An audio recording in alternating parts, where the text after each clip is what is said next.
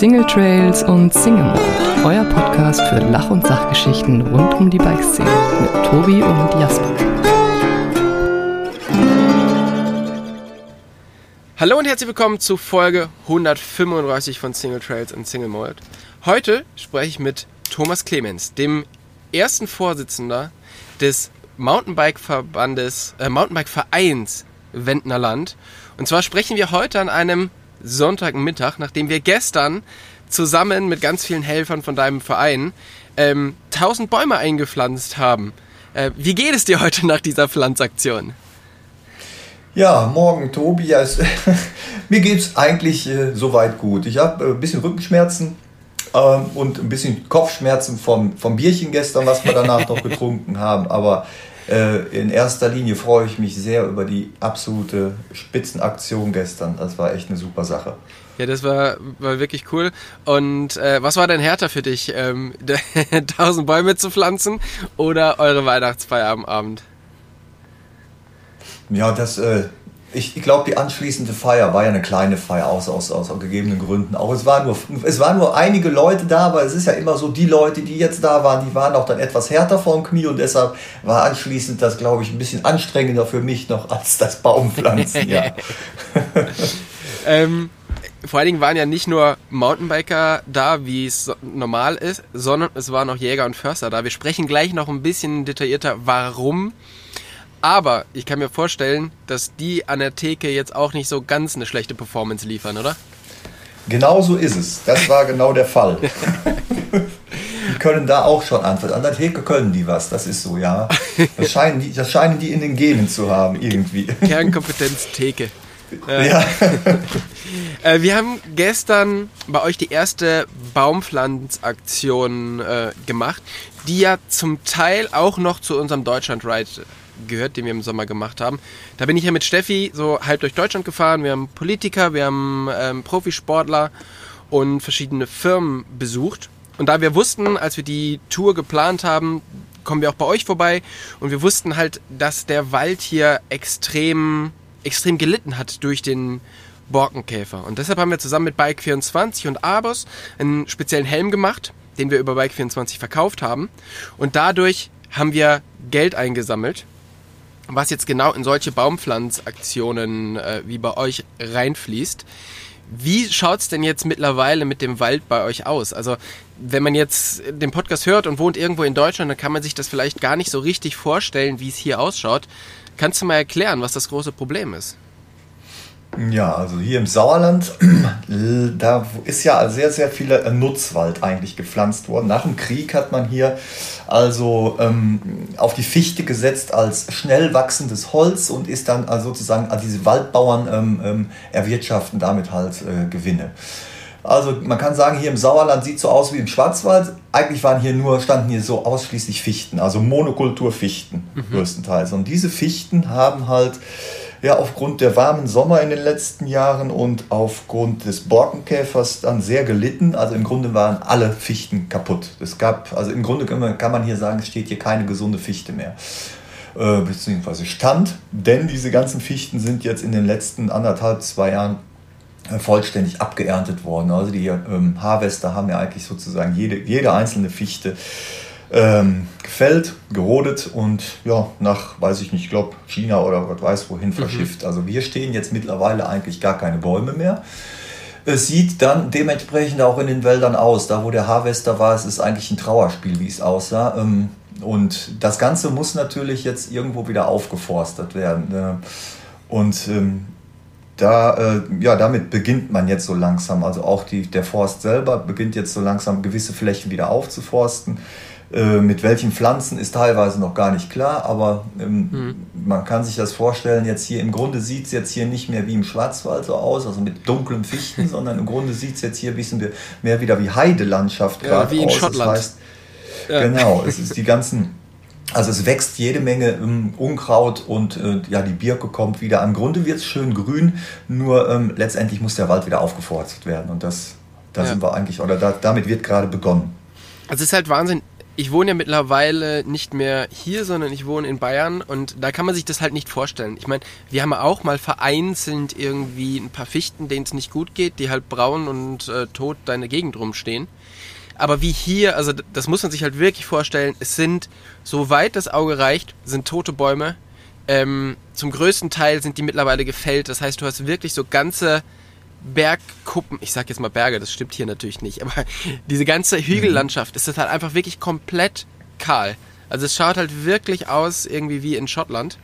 Und das große Problem der ganzen Geschichte war wirklich, ja, so wie ich das auch mitbekommen habe, dass nach dem Krieg musste so viel, mussten so viele Bäume gefällt werden, um Köln und alles Mögliche hier drumherum wieder aufzubauen, dass sie halt auf den sehr, sehr schnell wachsenden, ähm, auf die sehr, sehr schnell wachsende Fichte gesetzt haben, mhm. was jetzt dazu führt, dass halt hier einfach, anders wie in dem Teil aus Bayern, wo ich komme, hier einfach alles kaputt gegangen ist in so, so kurzer Zeit und dass man dann natürlich auch nicht so richtig viel darauf achten konnte, dass man das, ähm, dass man das schön abholzen könnte.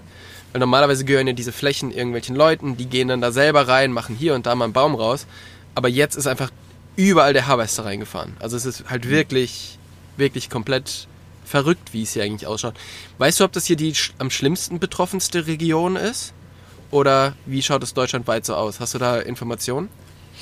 Nach meinem Kenntnisstand ist überall, wo die Fichte, also ähm, stand, äh, ist, die, ist die eigentlich kaputt, kann man sagen. Man sieht es auch hier, wenn man zum Beispiel hier aus dem Sauerland über die A4 nach Köln fährt, da sind rechts und links die ganzen Fichten kaputt, beziehungsweise halt jetzt genau wie du sagst, einfach alles gerodet. Es sieht Sieht schlimm aus. Genauso ist es. Der Harvester, wo der drin war, sieht es erstmal ganz, ganz schlimm aus. Wenn der Boden weich ist und der Harvester fährt da durch, dann, äh, ja, das ist eigentlich ein bisschen ein, wenn man sieht, ist ein Trauerspiel. Also wenn ich, wenn, wenn man wie ich hier 20, 30 Jahre schon Fahrrad fährt, und dann durch den Wald jetzt fährt, dann kann man eigentlich, äh, man steht fassungslos da. Das ja. ist, ähm, man kann, da könnte man echt heulen fast schon. Es ist, sieht wirklich schlimm aus.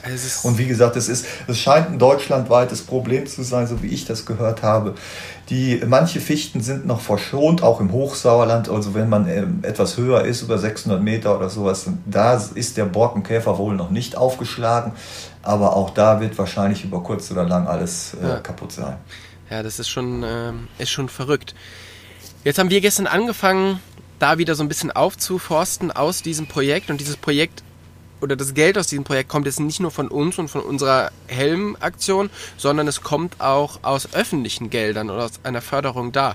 Äh, wie ist das zustande gekommen? Ja, das ist zustande gekommen. Das ist ein Förderprogramm des Landes NRW und das heißt 2000 mal 1000 Euro für Engagement.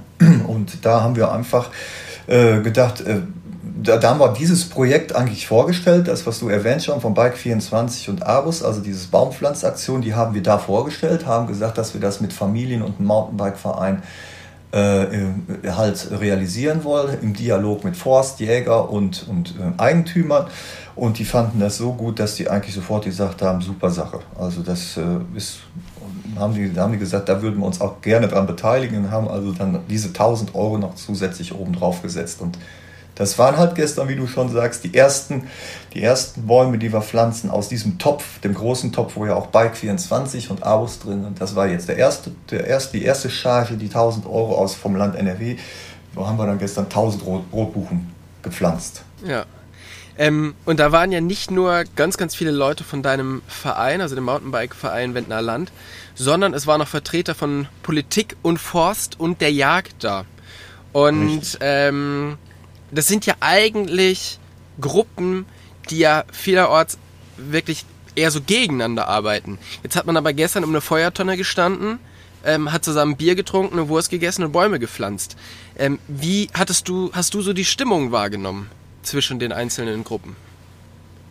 Also das ist, kann man einfach nur sagen, das ist eigentlich eine Wahnsinns eine geile Geschichte, kann man so sagen. Das ist, wie du schon sagst, eigentlich ein schwieriges Thema. Die Mountainbiker äh, und die Waldeigentümer, äh, das sind hier die Waldgenossenschaften meistens und äh, der Jagd und der Forst, das sind halt alles Gremien, dieser Parteien, sage ich mal, die man an, bei so einer Aktion an einen Tisch bekommen muss. Das war mir früher eigentlich auch nicht so klar. Ich bin halt einfach nur durch den Wald gefahren Und äh, ja, mit dem Fahrrad durch den Wald gefahren, habe gedacht, oh, guck mal, ein schöner Wald, gehört die irgendjemandem und äh, der macht da sein Feuerholz und dann macht er mal eine Tanne ab. Nee, nee, das Ganze ist ja viel, viel komplizierter. Wenn man einen Baum pflanzen möchte, muss man zunächst mal den Eigentümer fragen. Der Eigentümer sagt, ja, gefällt mir gut die Sache, aber der Eigentümer muss dann auch erst den Forst fragen, weil der Forst sozusagen auch äh, gewisse Richtlinien da einhalten muss. Also man kann nicht einfach irgendeinen Baum irgendwo hinpflanzen, das geht nicht. Mhm. Und dann als letzte Partei muss man dann auch noch gucken, den Jäger, denn der Jäger hat meist auf diesen Flächen eine Jagdpacht. Ähm, das ist auch ganz wichtig, dass der die hat, denn das Wild, äh, das zum Beispiel das Rotwild bei uns hier im Sauerland, das, ist, das vermehrt sich in einer wahnsinns rasenden Geschwindigkeit und die verbeißen halt auch diese ganzen Bäumchen, die wir jetzt pflanzen, die würden im Grunde genommen von diesem Wild verbissen. Also das mhm. ist wie, für, für, für dieses Wild ist das wie eine Praline, so ein junger Baum. So, das heißt, man muss an, an der Stelle auch den Jäger noch mit reinnehmen, weil der Jagd, der, der auf dieser Fläche, auf diesen, auf diesen gerodeten Flächen natürlich auch seinen Hochsitz stehen hat, damit er dieses Rotwild auch bejagen kann. So, und somit hat man da Parteien, die im Grunde genommen erstmal so, ähm, der Mountainbiker hat da erstmal, der stört im Grunde genommen erstmal da an der ganzen an der ja. Sache. Der Mountainbiker verjagt das Rotwild und so weiter und so fort. Wir kennen die Diskussionen ja. Aber durch diese Geschichte haben wir tatsächlich hier, das muss man einfach auch nochmal ein riesengroßes Dankeschön an alle Beteiligten, haben wir es wirklich geschafft, alle an einen Tisch zu kriegen. Alle finden das gut, alle haben sich beteiligt und äh, das ist eigentlich also für uns Mountainbiker eine Riesengeschichte, dass wirklich der Dialog jetzt da ist und nicht einfach gesagt wird, oh, die doofen Mountainbiker oder die fahren ja alles kaputt und, äh, hm, und nein, es ist wirklich eine super, eine super äh, gemeinsame Geschichte. Wir ziehen da wirklich mit, mittlerweile an einem Strang und äh, ich denke mal und hoffe auch und ich ja, gehe mal davon aus, dass das auch in den nächsten Jahren so weitergehen wird. Mhm. Ja, es ist halt wirklich schön zu sehen, dass ähm, vielleicht dann der Jäger auch denkt, ach guck mal, die Mountainbiker sind gar nicht so, so blöde Typen und andersrum denken die Mountainbiker, na, mit dem Jäger habe ich doch auch irgendwie schon Bier getrunken. Auch der ist doch irgendwie ganz cool. Weil, was man ja wirklich sagen muss, wenn man jetzt so die Gruppen sieht, ähm, den Waldbesitzer, es gibt den Jäger, es gibt den Forst und es gibt den Mountainbiker. Und ich habe das Gefühl, keiner von diesen ist irgendwie fehl am Platz.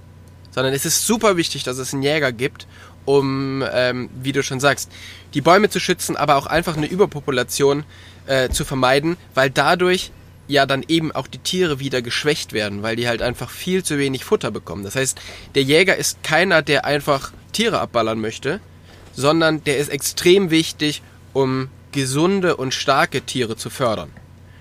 Und genau. genauso ist es halt mit dem, mit dem Forst, für den es natürlich auch extrem wichtig ist oder, oder der für uns auch extrem wichtig ist, der sich halt darum kümmert, was wird angepflanzt, was, ähm, ja, es war halt vorher, vorher so, wenn eine Krankheit in einem Gebiet drin ist, dann musste das halt schon abgeholzt werden und für all das ist halt der Forst zuständig und der lässt halt einfach diesen Wald in dem wir uns bewegen, halt irgendwie leben.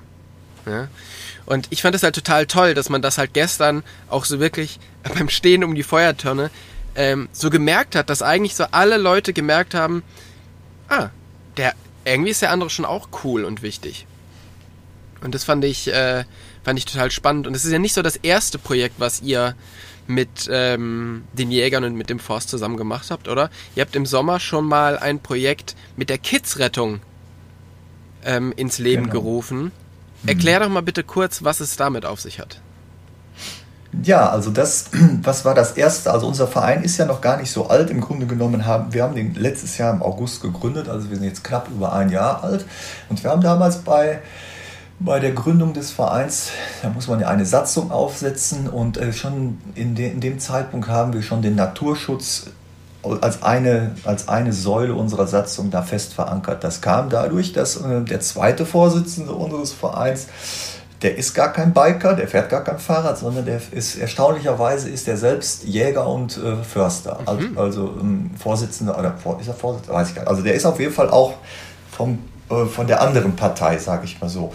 Und das das war eigentlich der Auslöser, dass wir ähm, nach, kurz, nach kurzer Zeit schon überlegt haben, ähm, wir, wir, machen, wir machen Rehkids-Rettung. Wir, wir retten Kids. Und zwar äh, gab es da ein, ein LIDA-Projekt, da, ähm, da konnte man einen Liederantrag stellen und wir haben, wir haben dann ähm, einen Antrag auf, auf eine Drohne äh, gestellt. Also auf eine Dro wir wollten eine Drohne oder auch zwei Drohnen kaufen und wir haben dann einen Förster, der, der einen Drohnenführerschein hat und äh, ich kürze das ein bisschen ab, der letztendlich dann auch die Lizenz dazu hat, äh, Rehkitze zu suchen in den, in den Mai-Monaten, Mai-Juni-Monaten und diese Rehkitze die werden mit einer Drohne, mit einer Wärmebildkamera, äh, die Drohne ist mit einer Wärmebildkamera ausgestattet und mit dieser, mit dieser Drohne werden große Wiesenflächen abgeflogen hier, mit der Einverständnis des jeweiligen Besitzers der Wiese, also es sind meistens Bauern, äh, werden die Wiesenflächen abgeflogen und es werden die kleinen Rehkitze gesucht. Das muss man ganz früh morgens machen und dann erkennt man ähm, die Rehkitze auf der Wärmebildkamera wunderbar. Und da ähm, haben wir diese Aktion gestartet. Wir haben also insgesamt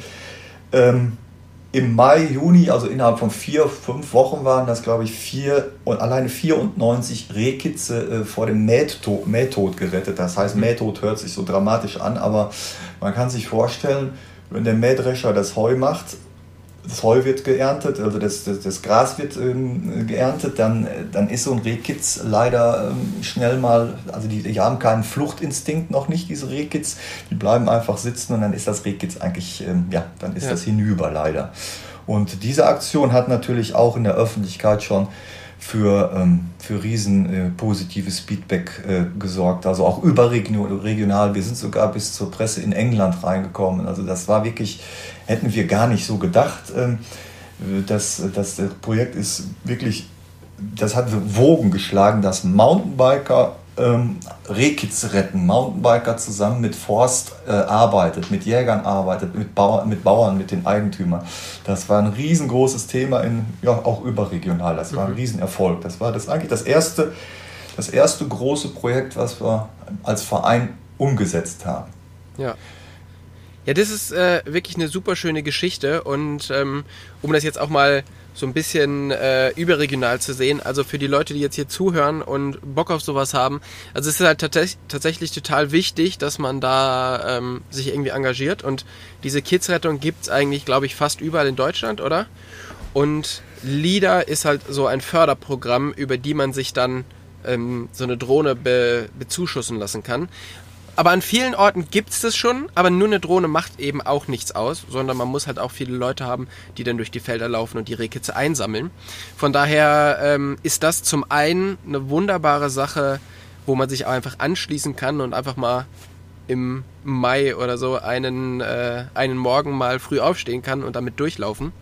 Und zum anderen aber auch so, wie es ihr natürlich gemacht habt, ist es eine Wahnsinnsgeschichte, so mit dem, mit dem Force mit, oder beziehungsweise mit den Jägern in, in Kontakt zu kommen und zu zeigen, hey, wir können auch helfen. Weil das finde ich jetzt zum Beispiel auch bei dieser Baumpflanzaktion extrem cool, weil Mountainbiker immer so ein bisschen den Ruf haben, na, ihr nehmt doch nur. Ihr fahrt doch nur durch unseren Wald. Und äh, ihr macht auch alles kaputt. Aber ich finde immer, wenn es dem Wald schlecht geht, dann müssen wir halt auch, ähm, auch helfen. Und daher fand ich die Aktion, die wir da gestern gemeinsam gemacht haben, extrem, extrem cool und extrem äh, nützlich. Achtung, Achtung, ich habe einen Fehler gemacht. Und zwar ist uns nach der Folge aufgefallen, dass es zwar ein ähm, LIDA-Projekt für die Rehkitzrettung gibt, das in eurem Fall aber nicht, die Drohne nicht von LIDA bezahlt wurde. Ähm, das möchten wir hier nochmal klarstellen. Und warum wurde die nicht bezahlt? Also wir hatten den LIDA-Antrag durch und LIDA, muss ich ganz ehrlich sagen, waren von diesem Projekt auch völlig begeistert, haben uns eigentlich sofort gesagt, sowas haben wir auch noch nicht gehabt, das ist, passt genau ins LIDA-Konzept, genau so soll es sein, Kooperation, alle Beteiligten, äh, Naturschutz und Jugend und Familie und die haben gesagt, ihr bekommt definitiv das Geld so und ähm, ja, wir haben die Drohnen bestellt, und dann kam Lieder und sagte, oh, tut uns furchtbar leid, wir würden euch gerne sponsern, nur leider war das Geld schon leer. Das, der Topf war äh, völlig ausgeschöpft. Das heißt, wir konnten, wir bekamen dann leider von Lieder nichts. Das war keine böse Absicht, aber es war halt leider nichts mehr da. Und so mussten wir halt, dann sind wir halt von, eine, von zwei Drohnen auf eine Drohne runter geswitcht und haben dann halt das komplette Projekt selbst bezahlt. Also was heißt selbst bezahlt? Wir haben dann jede Menge Sponsoren auch angeschrieben und wir haben auch jede Menge Spendengelder reinbekommen. Äh, wir haben es halt dann selbst finanziert und man sieht, ja, das ging auch. Das war auch eigentlich im Grunde eine, äh, im Grunde war es auch so fast auch eine bessere Sache, muss man im Nachhinein sagen, weil die Sponsoren natürlich die ganzen Sponsoren die Sache jetzt auch unterstützen. Also die Unterstützung ja. war im Grunde noch viel größer, als wenn das jetzt nur aus einem Topf gekommen wäre. Genau. Lieder schreibt jedes Jahr, glaube ich, Regionen aus, ähm, die gefördert werden. Wenn ihr in einer Region seid und ihr Bock auf die Rehkitzrettung habt, dann informiert ihr euch einfach mal, ob eure Region dazugehört. Wenn nicht, sieht man an eurem Beispiel, man bekommt es auch gut alleine finanziert. Es ist vielleicht ein bisschen mehr Aufwand, die ganzen Sponsoren anzuschreiben, aber es gibt dadurch wahrscheinlich auch nochmal ähm, ja, eine größere Verbreitung, weil die Sponsoren natürlich auch damit werben möchten, dass die so ein Projekt unterstützt haben. Von daher, egal welchen Weg ihr geht, es ist eine super Sache und es lohnt sich sicherlich, da mal ein paar Minuten an Zeit reinzustecken. Genau. Und du bist ja Vorstand vom, also erster Vorstand vom MTB-Verein Wendlerland. Und man merkt schon, du bist halt jetzt nicht so der, ähm, es ist nicht so der ganz normale Verein. Also was verfolgt ihr, was für Ziele verfolgt ihr mit solchen Aktionen? Weil da hat der, ist ja jetzt erstmal noch keiner Rad gefahren, äh, wenn man Bäume pflanzt und Kitze sucht. genau. Ja, also wir haben ja gestern schon miteinander gesprochen. Also wir sind, also ich bin eigentlich nicht so der Vereinsmensch. Also ich, ich, hatte eigentlich niemals so richtig die Absicht, einen Mountainbike-Verein zu gründen. Ja, letztendlich die ganze, die, die ganze, der ganze Hintergedanke äh, ist halt, wie du schon sagst, man, man erkennt irgendwann, dass man, dass man miteinander reden muss und äh, dass man alle an einen Tisch bekommen muss. Man kann nicht, wie du schon so schön sagst, man kann nicht nur nehmen. Ähm, wobei man das auch im ersten Moment ja gar nicht so sieht, dass man eigentlich was nimmt. Denn man denkt einfach, ja gut, ich fahre mit Rad in den Wald und das ist doch, das kann ja jeder machen, wie er will. Ja, es ist halt wenn man sich mal mit der ganzen Geschichte beschäftigt, doch ein bisschen komplexer. Wie du eben schon sagtest, es ist gut, wenn man mal miteinander redet und die, andere Meinung auch mal kennt oder die andere, andere Denkweise sich auch mal äh, ein bisschen damit, damit, beschäftigt, dann versteht man auch Sachen wesentlich besser. Und ähm, letztendlich kann man, da habe ich gemerkt, wir, wir, wir sind eigentlich schon länger engagiert und wollen hier ein bisschen was für die Mountainbiker machen, aber wir hatten halt nie einen Verein. Und was ich da kann, da kann ich einfach nur sagen, wenn man keinen Verein hat, also kein, keine Rückendeckung oder als Institution auftritt, äh, hat man eigentlich keine Chance, in den Dialog, in einen vernünftigen Dialog zu kommen. Seitdem wir jetzt diesen Verein gegründet haben, haben wir einen wunderbaren Dialog mit eigentlich mit der Politik, mit Forst, mit Jagd, mit Eigentümern. Das funktioniert jetzt als Verein wunderbar die, die, also die, die gegenüber, also die anderen Parteien wissen immer, äh, wen, sie, äh, wen sie als Ansprechpartner haben. Die können, die wissen, MTB Wendner Land ist ein Verein. Immer wenn es um Fahrradfahren geht, rufen wir die mal an. Also ich kann wirklich jedem nur empfehlen, wenn er ja, wenn er irgendwie was für Mountainbike, äh, also irgendwo den Dialog sucht, dann kann ich, obwohl ich kein Vereinsfan bin, aber definitiv nur sagen, das ist der einzig gangbare Weg. Ansonsten wird es schwierig mit dem Dialog. Das ja. ist also unser, unser größtes an, unser größtes an, äh, an, unser größtes Ziel oder unser, ja, unser größtes Anliegen ist eigentlich der Dialog mit allen Beteiligten. Und ich kann sagen, wirklich in diesem einen Jahr, ich hätte es nicht für möglich gehalten. Es funktioniert wirklich wahnsinnig gut. Es wirklich, es, es macht richtig Spaß. Und wie gesagt, man, man kennt die anderen, äh, erkennt die andere Seite jetzt viel besser und das Verständnis äh, gegenüber ist auch, es ist was völlig anderes, wie du schon sagtest. Man weiß auch, warum ein Jäger jetzt ein Reh schießt und warum der Förster den Baum dahin setzt und nicht dahin und warum man bei Dämmerung nicht mehr unbedingt im Wald äh, Fahrrad fahren sollte und so weiter. Man kann das viel, viel besser verstehen. Ja, ja, und ich denke, nur wenn man im Austausch ist, dann kann man halt auch auf ähm, Problematiken halt eingehen. Wie du halt eben gerade schon gesagt hast. Ähm, bei Dämmerung im, im Wald Radfahren, ich bin halt auch riesen Fan eigentlich vom, vom Nightriden. Aber wenn man halt mal weiß, was das eigentlich ist oder was man da macht, dann muss man sich halt auch einfach vielleicht so ein bisschen zurücknehmen. Ne? Und so ähm, genau. Ja, also das kann man an der Stelle nochmal sagen. Also der Wald ist eigentlich, man darf einfach nicht, wir kennen ja alle ähm, viele Mountainbiker über die Jahre kennengelernt. Also Egoismus ist mit Sicherheit an der Stelle sehr, sehr schädlich. Also man muss einfach akzeptieren, dass der Wald nicht nur den Mountainbikern gehört. Das ist ja eigentlich, eigentlich müsste, ist das ja jedem klar. Ja. Aber äh, das Wild und auch der Jäger, die wollen halt, sagen wir mal, nachts und in der Dämmerung einfach ihre Ruhe haben. Und das muss man einfach dann ja, akzeptieren. Das ist so. Mhm. Ihr wart ja vorher in einem, in einem anderen Verein oder habt mit einem anderen Verein zusammengearbeitet und habt euch um den Bikepart in Bikepark in Fahlenscheid gekümmert. Ähm, da geht es halt ja darum, irgendwie mit einem Lift hochzufahren und äh, dann eine, eine Downhill-Strecke oder eine Enduro-Strecke runterzufahren. Ihr habt jetzt irgendwie ein komplett anderes Konzept. Also warum habt ihr euch jetzt aber nochmal neu aufgestellt mit dem neuen Verein? Ja, unser, unser Ziel ist natürlich, dass ähm, also man sieht ja, das, was in den letzten Jahren am Mountainbike, äh, in dem Mountainbike-Bereich äh, passiert ist. Das ist ja ein Wahnsinnsboom, der immer noch anhält. Wir wissen alle, wenn ich jetzt ein Fahrrad kaufen möchte, dann habe ich ja Wartezeiten von Wochen oder Monaten. Also es ist ein Riesenboom. Alle wollen jetzt in oder äh, die meisten wollen im Wald Fahrrad fahren. Mit den E-Bikes kommen die überall hoch, jeden Berg hoch. Und wenn ich schön am Berg hoch äh, gefahren bin, komme ich auf den Berg wieder runter. Also die meisten, das wissen wir aber am besten wahrscheinlich als Mountainbiker, die meisten wollen halt dieses Trail-Erlebnis haben. Das heißt einfach nur über eine Teerstraße oder Forstweg oder so, da haben die wenigsten Interesse dran. Mhm. Ja, und das heißt im Grunde wollen ja so die meisten doch mal einen schönen, schönen Trail, einen flowigen Trail, ja vielleicht auch mal nicht so flowigen Trail, ruppigen Trail, aber das Trail-Thema ist halt ein Riesenthema. Aber das Trail-Thema ist halt leider dann auch das leidige Thema, weil man natürlich im Grunde jetzt nicht kreuz und quer durch den Wald fahren darf. Das ist ja eigentlich auch logisch. Also ist das große Ziel im Grunde genommen, diese ganze Geschichte zu lenken, also was aufzubauen. Also ich sage immer noch, ich hätte natürlich ich würde mich wahnsinnig freuen, wenn man hier ein riesengroßes überregionales Trailnetz mal irgendwann hätte. Und das, äh, also ein gelenktes Trailnetz, wo die Leute halt nicht irgendwie kreuz und quer fahren, jeder macht, was er will, sondern wirklich ähm, gelenkt vom Siegerland übers Sauerland ins, ins, äh, ins Bergische Rhein, vom Bergischen ins Kölner Land oder hoch ins Hochsauerland. Das ist mit Sicherheit hier, ist die Gegend, die, die Topografie hier wird das sowas von anbieten. Schöner mhm. geht es eigentlich gar nicht. Und das wäre natürlich ein Riesenziel, wenn man sowas ja, in den nächsten Jahren irgendwie umsetzen oder wenigstens mal andenken, ja, schön wäre, umsetzen könnte. Ja, ja ich glaube, das, was du gerade gesagt hast, ist, ähm, ist ganz wichtig, dass es halt wirklich Unterschiede gibt zwischen, wir haben halt einen Bikepark und haben halt eine, zwei, drei Strecken und wir wollen halt ein Trailnetz haben. Weil gerade mit E-Bikes, aber auch so wie sich Mountainbiken verändert hat, ähm, also ich war schon ganz lange nicht mehr im Bikepark, aber ich fahre halt ganz viel Trails.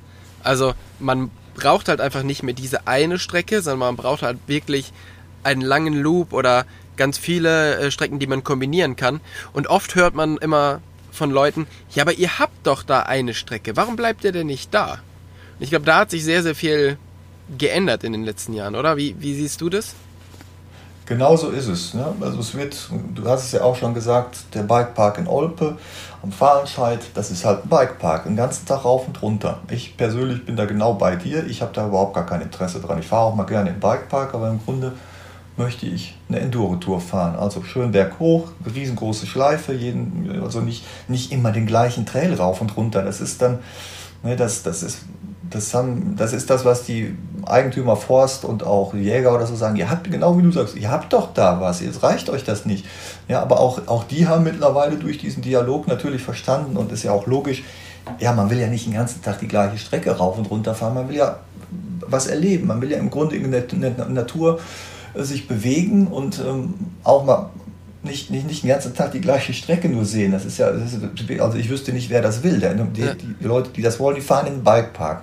Und deshalb muss es äh, ja, ein großes Trailnetz geben. Und wie gesagt, das Sauerland oder auch das Bergische Land oder das Hochsauerland, das gibt das ja alles her. Das ist, man kann hier ja im Grunde genommen wochenlang Fahrrad fahren und da fahre ich nicht ein einziges Mal die gleiche Strecke. Ja, ja, das, äh, das ist so, dass sich das halt wirklich verändert hat und man aber auch nicht mehr so nach diesen nach diesen Bestzeiten strebt, oder? Wenn du in den Bikepark gehst und immer die gleiche Strecke fährst, dann möchtest du natürlich möglichst schnell auf dieser Strecke bleiben und alle Fehler, die du irgendwie noch hast, ausmerzen.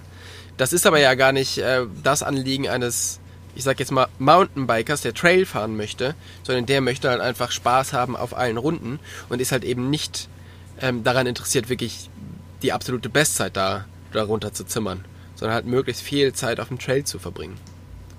Genau.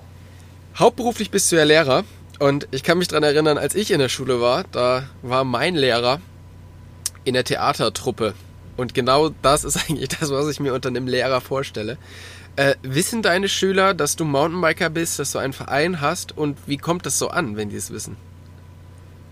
Ja, natürlich, die wissen das und viele fahren ja auch selbst Fahrrad und ähm, das kommt natürlich dann schon sehr gut an. Ne? Wenn, sagen wir mal, so ein, so ein alter Knacker, der alte Lehrer da vorne, ne, wenn der noch Mountainbike fährt, dann noch ein erster Vorsitzender von einem MTB-Verein ist und ja, und dann auch noch Trails äh, fährt oder auch mal im Bikepark, also nicht nur, wie man sich so, so einen Lehrer vorstellt, der dann irgendwie mit einem äh, Hollandrad über den Radweg fährt, sondern wenn ich dann auch, ne, der, auch dann der, der Pauker da vorne auch mal mit, äh, ja, auch mal ordentlich einen Berg runterknallen, äh, Gas geben kann, das ist natürlich schon eine coole Geschichte, denke ich. Es ist, äh, ja, ich glaube, es gibt Schlimmeres. Bist du auch schon mal so ein bisschen zerstört von einem Wochenende wieder in die Schule geschlappt? Wo du dich irgendwie, ja, wo du irgendwie hinge ja. hingefallen bist und dann. Ja, nee, das eigentlich geht's. Ich habe mir einmal richtig was getan und da musste ich auch länger aus der Schule rausbleiben. Das stimmt, aber das äh, gut, das ich meine gut, das kann dir passieren jetzt im Winter, wenn du die Haustür aufmachst und fällst auf dem Eis, dann hast du das gleiche wie ich hatte. Ich hatte das Handgelenk also ordentlich zertrümmert und gut, dann ist es halt mal so. Ja. Ich ich sage immer also ich bin eigentlich noch recht fit für mein Alter und das es liegt einfach nur daran, dass man sich eigentlich jede Woche seit vielen, vielen Jahren im, auf dem Fahrrad äh, bewegt, viel Strecke macht. Äh, und das hält so fit, da habe ich jetzt schon gesagt, da kann man sich dann halt auch mal ein Handgelenk brechen. Das heilt ja auch wieder. ja, genau. Äh, bekommst du mit, wie sehr Mountainbiken oder generell Fahrradfahren so Thema bei deinen Schülern ist? Oder ist da doch Großteil Konsole und äh, ja, sich eher damit die Zeit vertreiben. Ja, ich will jetzt da nicht, will jetzt da nicht kritisieren, aber es ist leider natürlich jetzt auch äh, aus der Situation heraus, muss man schon beobachten, dass, ähm, ja, ich glaube, diese Be ein bisschen Bewegungsmangel herrscht schon. Also wenn ich das, wenn ich das jetzt so als Lehrer mal ja, so sagen darf, äh, wie gesagt, ich will jetzt keinen beleidigen oder auch keine Gruppen ganz beleidigen oder so, aber ich denke mal ein bisschen mehr. Du kannst jetzt hier einmal einen Rum, Rundumschlag machen. Ja. ja, ich, ich weiß, es ist ja auch, es ist ja auch ein Riesenthema und es, es gibt da, da auch jetzt schon wieder Fördertöpfe vom Land und so, die im Grunde genommen sagen, Leute, die, die, Jungen, die, Jugend muss sich mehr bewegen. Das ist ja, ist ja ein bekanntes Thema. Es mhm. ist kein Schulsport, hat lange nicht äh, stattfinden können. Jetzt geht es wieder los, dass das Ganze wieder eingeschränkt wird. Und das kann man einfach auch, ähm, ich bin schon ziemlich lange Lehrer, schon einige Jahre, und man kann es tatsächlich beobachten. Es ist, es wäre schon ganz gut, wenn sich manche Leute vielleicht ein bisschen mehr bewegen würden. Und wie gesagt, das Mountainbiken ist halt eine coole Sache. Das ist doch, äh, jeder, der es mal gemacht hat, weiß ja im Grunde auch, dass es Spaß macht. Ja. Es ist halt so, dass ähm, Schulsport findet halt in der, meistens in der Turnhalle statt oder Schwimmen. Und ich muss tatsächlich für mich sagen, ich finde alles, was überhalb der vierten Klasse ist, Schwimmen absolut fehl am Platz. Natürlich ist es super wichtig, dass die Leute schwimmen lernen, aber wenn man sich überlegt, ähm, dass da Kinder in der Blüte ihrer Pubertät ähm, ja nur in Badehose alle in ein Schwimmbad müssen, das ich finde das das passt halt einfach nicht mehr. Ähm, Hast du das Gefühl, dass da Mountainbiken vielleicht auf der anderen Seite ein ganz gutes anderes Schulfach wäre anstatt Schwimmen? Und ähm, in der Schweiz hat ja zum Beispiel Ex-Profi Ralf Näf hinbekommen, dass wirklich Fahrradfahren oder dort sogar Mountainbiken auf den Stundenplan draufgekommen ist. Wie mhm. siehst du das für Deutschland? Ich fände das eine super Sache. Ich habe das auch in, in, in Nauders haben wir das damals mal gesehen. Da kamen freitags mittags äh, ganze Schulklassen äh, mit Lehrern, Lehrerinnen und haben dann da in Nauders die Trails bearbeitet. Da, also das fand ich eine super Geschichte. Und äh, das machen wir im Grunde genommen auch. Wir haben also auch hier in, in, in den Wänden, bei uns haben wir von der Gemeinde ein, ein eine super große Fläche äh, zur Verfügung gestellt bekommen und auf dieser Fläche haben wir so einen kleinen Übungspark installiert, oder sind wir noch bei. Das heißt kein Bikepark, also mhm. mit Lift oder so, sondern eigentlich nur ein ganz äh, familientaugliches Übungsgelände mit, mit Sprüngen, mit, äh, mit Well, mit, mit ein bisschen Pumptrack, mit Holzelement, mit Anliegern. Und auf diesem, auf diesem äh, Gelände können sich jetzt Familien, also offen, ist, das Gelände ist für jeden offen, muss man kein Vereinsmitglied sein, äh, kann man ja, die ersten Schritte auf dem Bike so ein bisschen lernen. Ja, und für, auch für, für Fortgeschrittene sind auch etwas größere Sprünge dabei und das, größere ja, ähm, Gebauten, sagen wir mal so. Und ähm, auf dieser Fläche sollen oder ja, sollen ab nächstem Jahr eigentlich ähm, dann auch Schulveranstaltungen stattfinden. Wir haben äh, aktuell eine Kooperation mit der Gesamtschule hier in Wenden. Die Gesamtschule ist schwerpunktmäßig auf Sport spezialisiert. Er hat den Schwerpunkt Sport.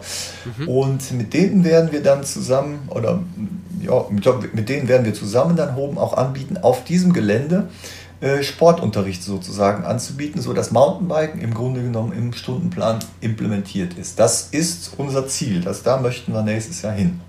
Ja, also ich glaube, dass das total, total wichtig ist, sowas zu machen, weil, ähm, ja, also es, man sieht ja an den, an den Verkaufszahlen von Bikes, dass halt Radfahren wird immer populärer und ähm, dann ist es natürlich auch gut, wenn man das schon früh lernt und natürlich umso früher du Kinder ans Radfahren ran bringst und ähm, ja, umso es hat ja auch wieder irgendwie so einen kleinen Effekt auf den auf die Verkehrswende.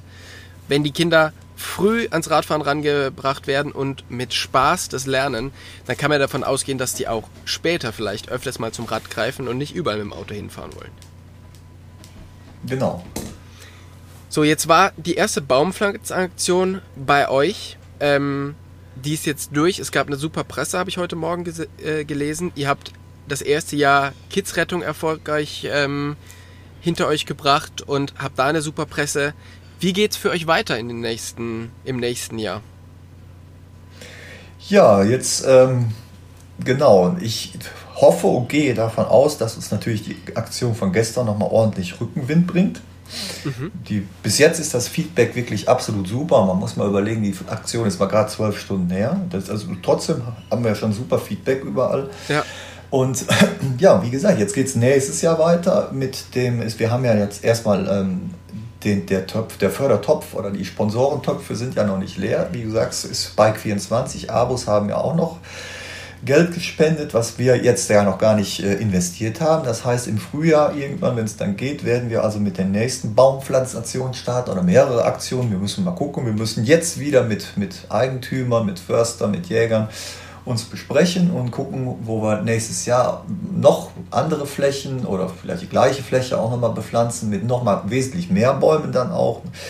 Und ja, und dann halt auch im Dialog im Grunde dann direkt äh, zu sagen, Leute, passt mal auf, ähm, können wir nicht das Ganze irgendwie so gestalten, dass wir äh, vielleicht auch irgendwo so familienfreundliche äh, Wege anlegen. Die gibt es ja teilweise schon, sind die ja schon da und dass man, mit, dass man wirklich, sagen wir mal, gelenkt irgendwo was noch für, auch für uns Mountainbiker noch anbieten kann. Das ist natürlich im Grunde unser Ziel dahinter, mhm. dass äh, wirklich immer dieses groß, dieser große Gedanke, man wäre ja schön, wenn man irgendwann mal doch ein schönes Trailnetz, ein überregionales Angebot schaffen könnte. Gelenkt irgendwo die Mountainbiker auf schönen Wegen, sage ich mal so, auf für, Mountain, auf für Mountainbiker interessanten Wegen da ein Angebot zu haben. Das wäre natürlich unser großes Ziel. Ja, das hört sich gut an. Du hast schon gesagt, Kommunikation ist total wichtig und nur wenn man kommuniziert mit den entsprechenden Gruppen, dann kann man auch äh, erfolgreich sein.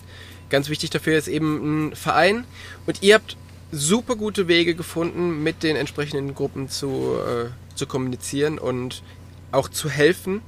Und äh, das ist wirklich beeindruckend und Leute, die jetzt vielleicht überlegen, einen Verein zu machen oder die schon einen Verein haben, die können ja einfach mal überlegen oder einfach mal schauen, was ihr so gemacht habt und vielleicht auch mal mit euch in Kontakt treten. Vielleicht gibt es ja da Synergien, wie man einfach so Konzepte, die ihr macht, einfach noch größer, noch weitläufiger und vielleicht auch äh, ja, einfach überregional durchziehen, weil man sieht ja an dem Beispiel, was ihr habt, das ist der Weg, der zum, zum Erfolg führt. Genau. Und äh, was wir auch sehen von der Politik her, muss man einfach auch, möchte ich hier an der Stelle auch nochmal sagen, also die Politik hier bei uns in der Gemeinde, die unterstützt das auch wirklich super. Man muss wirklich auch sagen, auch die Politik sieht natürlich zum Beispiel einen Facharbeitermangel, die sieht natürlich auch, dass äh, die Jugend, äh, je nachdem, äh, hier, sagen wir mal, ich sag mal, abwandert, also nicht unbedingt am Heimatort bleibt. Und auch da ist ganz klar, das sagt die Gemeinde auch, mit so einer Sache kann man ein Image eines, eines Ortes oder einer Gemeinde, einer Stadt natürlich wahnsinnig aufwerten. Das ist also der Freizeitwert wird natürlich dadurch wesentlich erhöht. Und, und deshalb ist eigentlich auch Ja, die Politik, also wenigstens bei uns hier so, man sieht es auch an, an, anderen Regionen und Siegen, Siegen, zum Beispiel, ja, der MTB Siegerland äh, ist ja riesig erfolgreich, auch mhm. wahnsinnig gut unterstützt durch die Stadt. Die sehen halt alle, dass ein Image einer Stadt, eines Ortes, eines Kreises wahnsinnig aufgewertet kann, wenn man sowas im Angebot hat. Ja, auf alle Fälle. So ist es, ja. Ähm, wir haben ja seit ein paar Tagen einen neuen ähm, Landwirtschafts- und Agrarminister. Und genau den haben wir ja auf dieser Deutschland-Tour getroffen und mit ihm über Radfahren geredet. Und ähm, Cem Özdemir ist halt auch äh, leidenschaftlicher Radfahrer. Und vielleicht hilft uns das ja auch ein bisschen, dass wir mit dem in Kontakt sind, ähm, weil er ist ja dann auch für, für Wald und alles Mögliche zuständig. Zuerst möchte ich mich aber jetzt mal bei dir bedanken. Vielen, vielen Dank für deine Zeit.